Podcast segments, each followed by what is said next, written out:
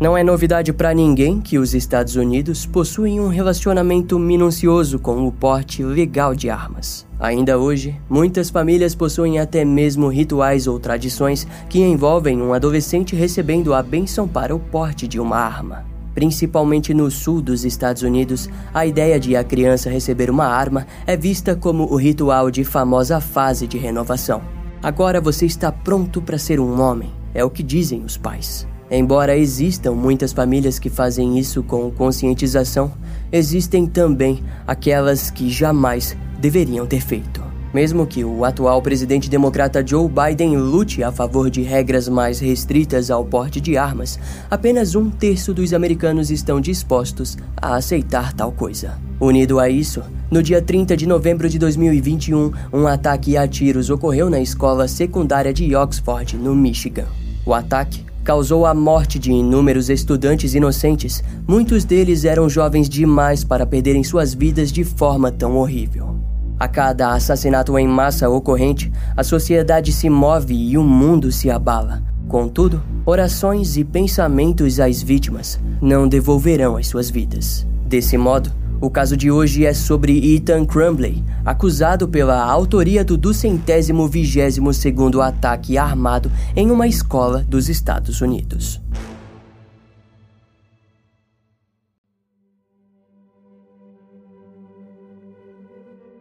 A fase da adolescência é sempre difícil, e assim como todos os jovens, Ethan possuía em si diversos pensamentos engavetados. No dia do massacre, as câmeras demonstraram um garoto com intenções conturbadas e malignas.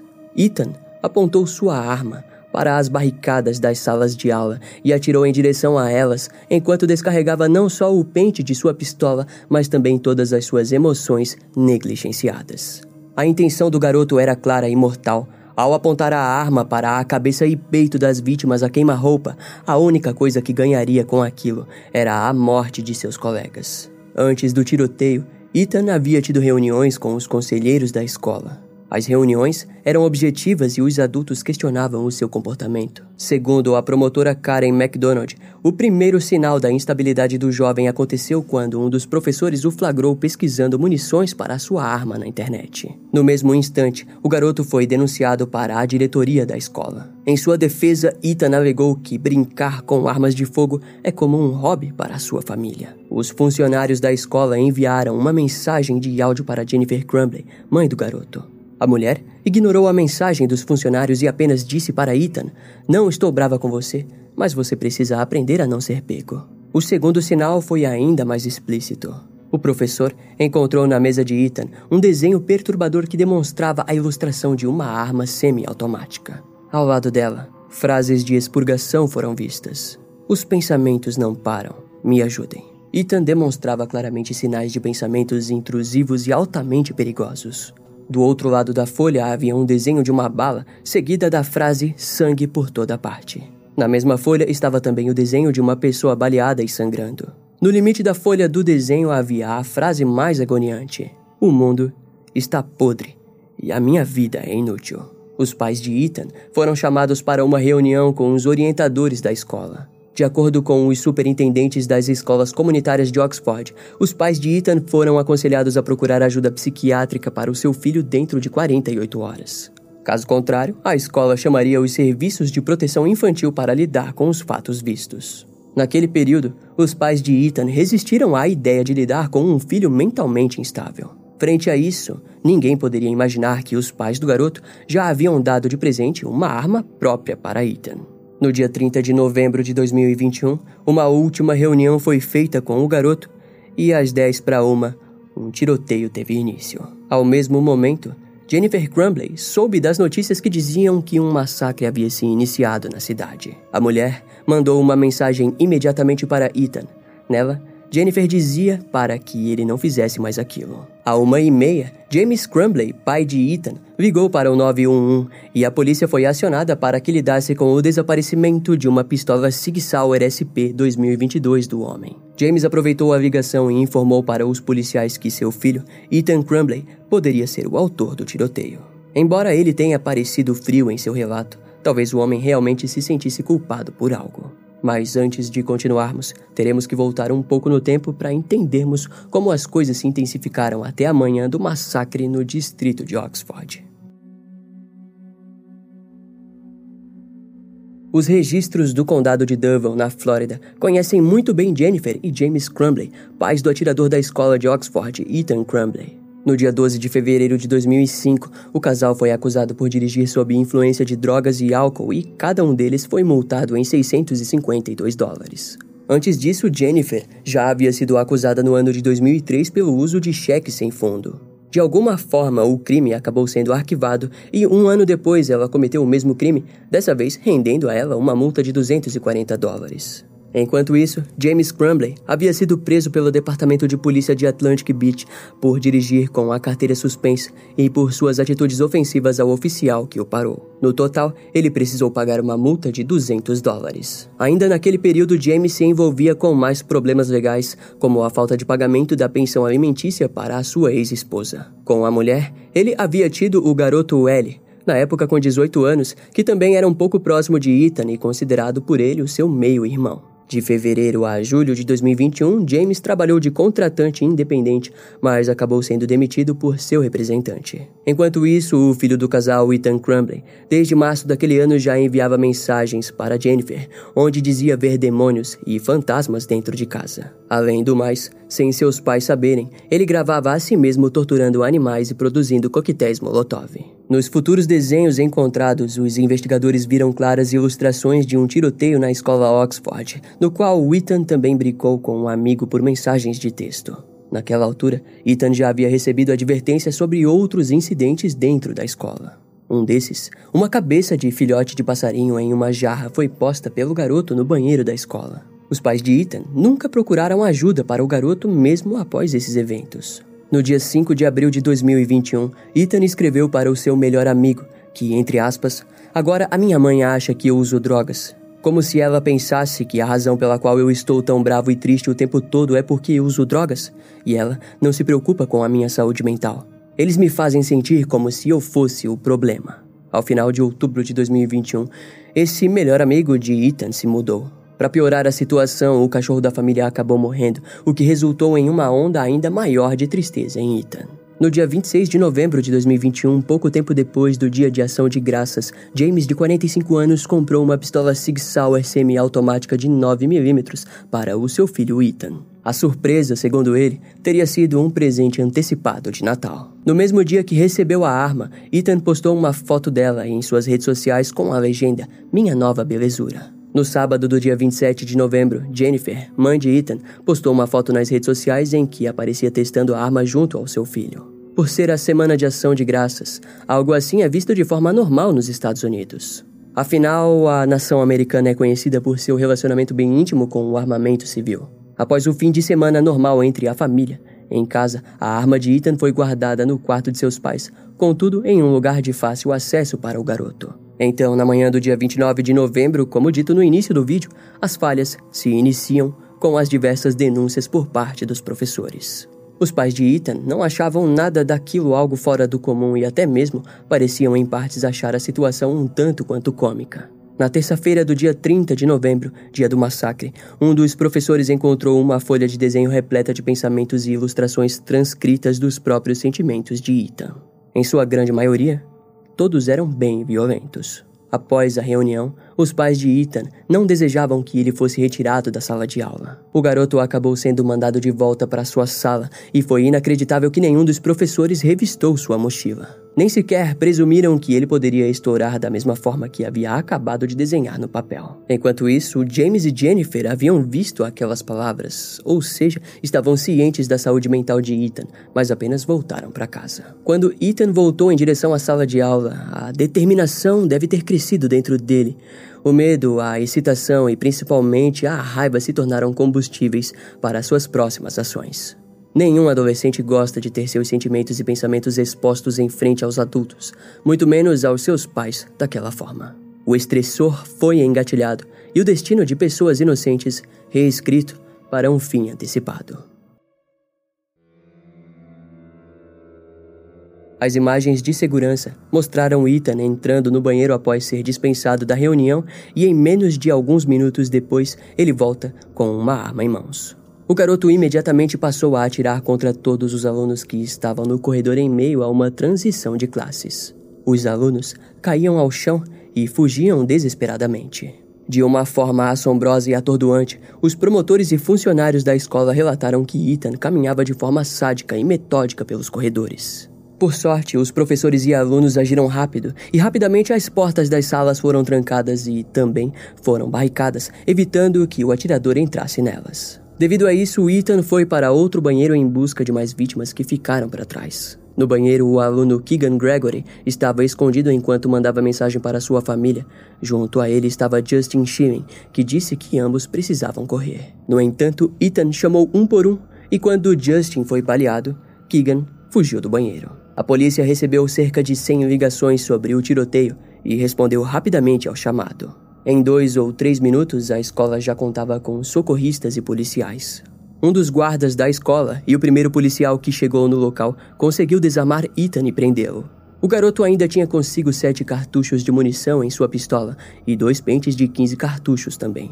Por sorte, o garoto foi parado antes que pudesse usá-las. Michael McGabe, subxerife do condado de Oakland, informou que o atirador desistiu sem problemas assim que viu os policiais. Em geral, todo o tiroteio durou cinco minutos e ocorreu apenas no extremo sul do prédio da escola de Oxford. Após a prisão de Ethan, a escola ficou em estado de confinamento e diversos estudantes foram saindo lentamente de dentro dela. Muitos vizinhos próximos ajudaram, abrigando as crianças até que seus pais chegassem. Toda a escola foi alvo de três varreduras em busca de provas e vítimas. Naquela altura, um aluno já havia postado um vídeo em sua rede social que apareciam vários de seus colegas escondidos. No mesmo vídeo é possível ver um estado de desespero quando um policial tenta se comunicar com os alunos que, por medo, achavam que se tratava do atirador. Muitos deles simplesmente pularam as janelas enquanto isso ocorria.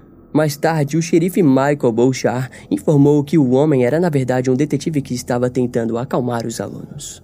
No local, Madison Baldwin, de 17 anos, Tate Myre, de 16 anos, e Hannah Juliana, de 14 anos, foram encontradas mortas. Além de oito pessoas gravemente feridas, incluindo uma professora. Tate foi baleado ao tentar desarmar Ethan, mas devido aos ferimentos, ele acabou morrendo pouco antes que fosse levado até o hospital. No dia 1 de dezembro, Justin Schilling, de 17 anos, morreu no hospital devido aos ferimentos. Na noite do dia do massacre, três vítimas feridas tiveram suas condições ditas como estáveis. A professora recebeu alta no mesmo dia e o último dos feridos receberia alta apenas no dia 17 de janeiro de 2022. Mais tarde foi dito que os alunos e professores utilizaram o exercício conhecido como Alice, no qual cinco regras devem ser seguidas em ordem. Elas são o alertar, bloquear, informar, contar e evacuar. Essa estratégia foi criada como forma de evitar um atirador, além de treino para criar distrações e fugir. No ano de 2017, devido à lei de Michigan, o sistema de Nightlock foi instalado nas portas da escola, que, em resumo, são um tipo de tranca altamente resistente. Assim como toda a história, nessa, vemos que rumores sobre o possível tiroteio estava circulando entre os alunos. Muitos rumores falavam do dia 30 de novembro como o dia destinado a um tiroteio em massa, resultando em muitos alunos permanecendo em casa.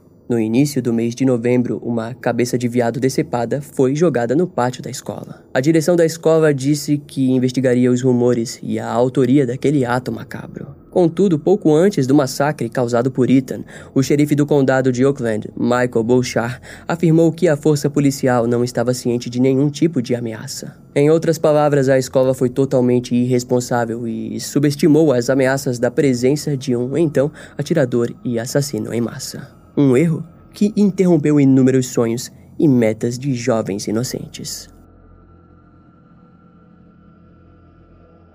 Após a prisão de Ethan, um mandado foi executado na residência da família Crumbley. No local foram apreendidos um celular, armas, um diário, itens que envolviam a investigação, além de mídias digitais da família que também foram investigadas. No celular do garoto foi encontrado dois vídeos de um dia antes do tiroteio. É dito que supostamente nesses vídeos Ethan tenha falado sobre atirar e matar os estudantes da sua escola. Até aquele momento, os investigadores não haviam falado diretamente com os pais do garoto. O xerife Michael Bouchard disse que a arma do crime foi comprada em uma loja local na Black Friday apenas quatro dias antes do tiroteio. Michael também relatou que, com base nas cápsulas recuperadas no local do crime, pelo menos 30 tiros foram disparados no dia. Ethan Crumbley foi acusado oficialmente no dia 1 de dezembro de 2021 por terrorismo, quatro assassinatos em primeiro grau, agressão com intenção de matar e por posse de arma de fogo após ferir sete estudantes na escola de Oxford. No dia 3 de dezembro, a promotora Karen MacDonald anunciou em uma coletiva de imprensa que os pais de Ethan também seriam acusados de quatro acusações de homicídio involuntário. O casal foi convidado a se entregar pacificamente na presença de seu advogado, porém, algumas horas depois, um alerta foi emitido. As informações diziam que o casal havia fugido da área em que moravam. O gabinete do xerife do condado de Oakland, o FBI, o US Marshal Service e a equipe de apreensão de fugitivos do condado estavam procurando por James e Jennifer Crumbley. O FBI foi contra esse anúncio, alegando não estar envolvido nas buscas. Os advogados do casal disseram que eles não haviam fugido, mas apenas deixado a cidade por sua própria segurança e retornariam. Ao mesmo tempo que Kira Pennock recebia uma mensagem de Jennifer Crumbley, onde ela pedia que a cuidadora de cavalos vendesse os cavalos da mulher. Kira questionou Jennifer sobre Ethan, a qual ficou sem resposta. O casal James e Jennifer não pareciam dispostos a concordar com as palavras dos seus advogados, pois perderam o chamado de acusação às 4 horas da tarde do dia 3 de dezembro e foram novamente considerados foragidos da justiça. No mesmo dia, a CNN, que cobria o caso, noticiou que o casal havia retirado 4 mil dólares do caixa eletrônico em Rochester Hills. Recompensas de 10 mil dólares pelo paradeiro do casal passaram a ser oferecidas e cartazes foram espalhados. Eram 11 horas da noite quando a primeira denúncia foi recebida pela polícia. Ela havia sido feita por um empresário que alegou ter encontrado o veículo do casal em seu estacionamento em Detroit, a 64 quilômetros de Oxford. Por volta das duas horas da manhã do dia 4 de dezembro, a polícia finalmente encontrou James e Jennifer escondidos em uma sala do primeiro andar de um prédio comercial próximo ao estacionamento. Na parte da manhã, o xerife do condado de Oakland informou que as acusações seriam feitas contra a pessoa que havia abrigado o casal. Mais tarde, a pessoa se identificou como sendo um de seus advogados e relatou desconhecer que o casal era procurado pela polícia. Entretanto, a polícia não acreditou e uma busca foi feita na casa do envolvido, resultando na apreensão de seus dispositivos digitais.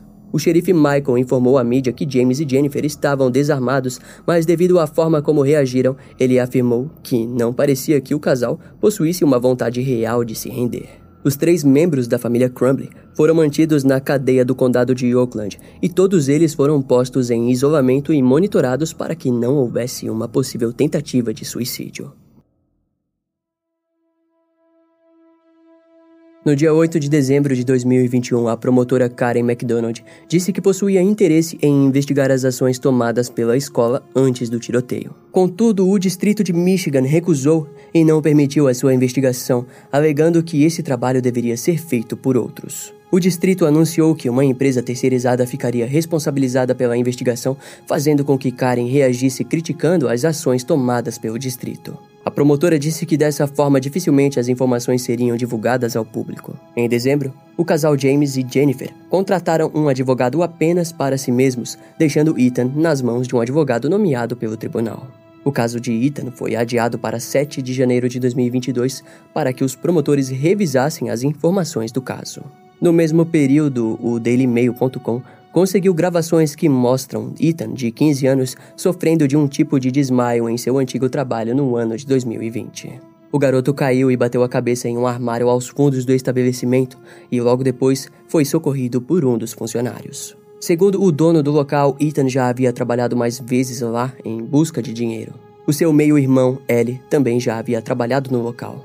O dono disse que Ellie já foi pego fumando maconha, no qual ele alegou que havia recebido de James Crumbley. O incidente ocorreu às 11 horas do dia 20 de setembro de 2020, quando o menino estava substituindo outro funcionário do restaurante onde trabalhou em sete ou oito outras ocasiões. No dia 1 de dezembro de 2021, ameaças de imitação contra várias outras escolas da região foram feitas, levando distritos da área de Michigan a cancelar as aulas por pelo menos um dia. De acordo com o xerife Bouchard, mais de 50 escolas foram afetadas e até o dia 3 de dezembro, 519 escolas em 70 distritos diferentes em Michigan e seis outros estados fecharam suas escolas devido a ameaças. A promotora Karen MacDonald disse que acusações criminais seriam feitas contra qualquer pessoa que ameaçasse violência nas escolas do condado. Em resposta, o TikTok identificou várias dessas ameaças feitas dentro do aplicativo, fazendo com que os vídeos fossem removidos e os donos fossem investigados de acordo com a lei. No dia 7 de dezembro de 2021, uma vigília à luz de velas foi realizada na Universidade do Estado de Michigan para homenagear as vítimas do tiroteio. Ainda ao fim do ano de 2021, o superintendente do distrito anunciou que todos os alunos do ensino fundamental e médio seriam obrigados a usar mochilas transparentes. Além de que as mochilas deveriam ser deixadas dentro do armário o dia todo após a volta às aulas. A escola de Oxford permaneceria fechada até o dia 24 de janeiro de 2022 e até lá os alunos frequentaram as aulas em outros prédios. No dia 8 de janeiro de 2022, os sobreviventes do tiroteio entraram com um processo atualizado, pois ao fim de 2021 já haviam tentado processar a escola. Dessa vez, em um processo de 100 milhões de dólares, que ia contra o diretor e administradores da escola, os acusando de negligência grosseira. As vítimas alegaram que o ocorrido causou traumas físicos e emocionais permanentes em suas vidas. No dia 12 de janeiro de 2022, Ethan se declarou inocente. Alguns dias depois, o processo dos sobreviventes foi suspenso por ordem do Distrito de Michigan. Segundo o distrito, aquilo poderia interferir no processo de acusação. No dia 26 de janeiro, os advogados de Ethan anunciaram que o acusado alegaria insanidade. Além de que uma avaliação de sua responsabilidade criminal seria feita pelo médico do Centro de Psiquiatria Forense. O tiroteio na escola de Oxford abalou profundamente muitos alunos, que, por consequência, adquiriram traumas e angústias. Frente a isso, o Departamento de Saúde e Serviços Humanos de Michigan forneceu apoio aos alunos e suas famílias com mais de 3,2 milhões de recursos oferecidos graças ao Conselho de Comissários do Condado de Oakland. Muitas páginas online e empresas locais arrecadaram fundos adicionais para as famílias das vítimas através de doações e vendas de itens como camisetas e afins. A hashtag OxfordStrong correu pelas redes sociais em nome das vítimas para que o mundo oferecesse suas condolências e forças às famílias. Ao mesmo tempo que uma petição online se iniciou com o intuito de renomear o estádio da escola em homenagem ao garoto Tate Myre, que havia tentado desarmar o atirador. O atual presidente dos Estados Unidos, Joe Biden, e a representante do país, Elissa Slotkin, expressaram suas condolências pelo tiroteio.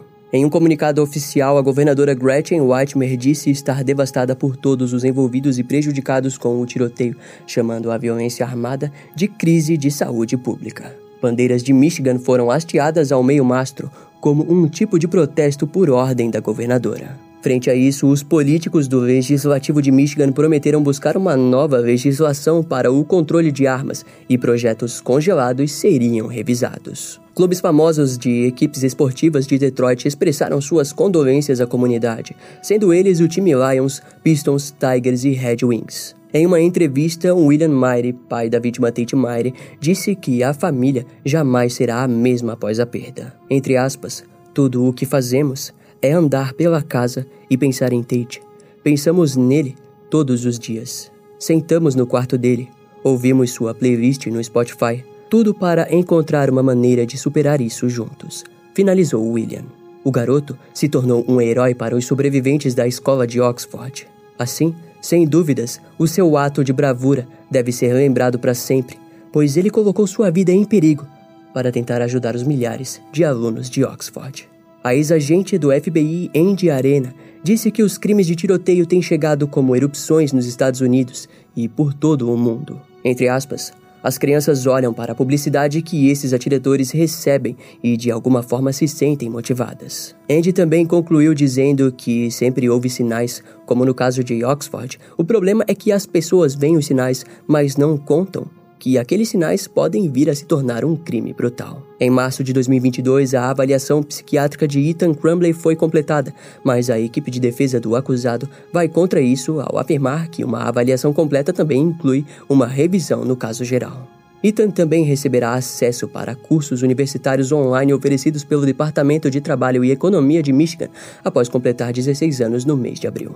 Segundo a Lei de Justiça Juvenil e Prevenção da Delinquência, o caso de Ethan deve ser revisado a cada 30 dias para decidir se o garoto deve ou não permanecer em uma instalação para adultos. Ethan permanece aguardando julgamento. O juiz do condado de Auckland, Kwame Howe, concluiu que Ethan deve permanecer em uma cadeia para adultos até que o processo acabe. Junto a ele está a promotoria, que luta por essa decisão, argumentando que o adolescente é perigoso demais para ser confinado a outros adolescentes.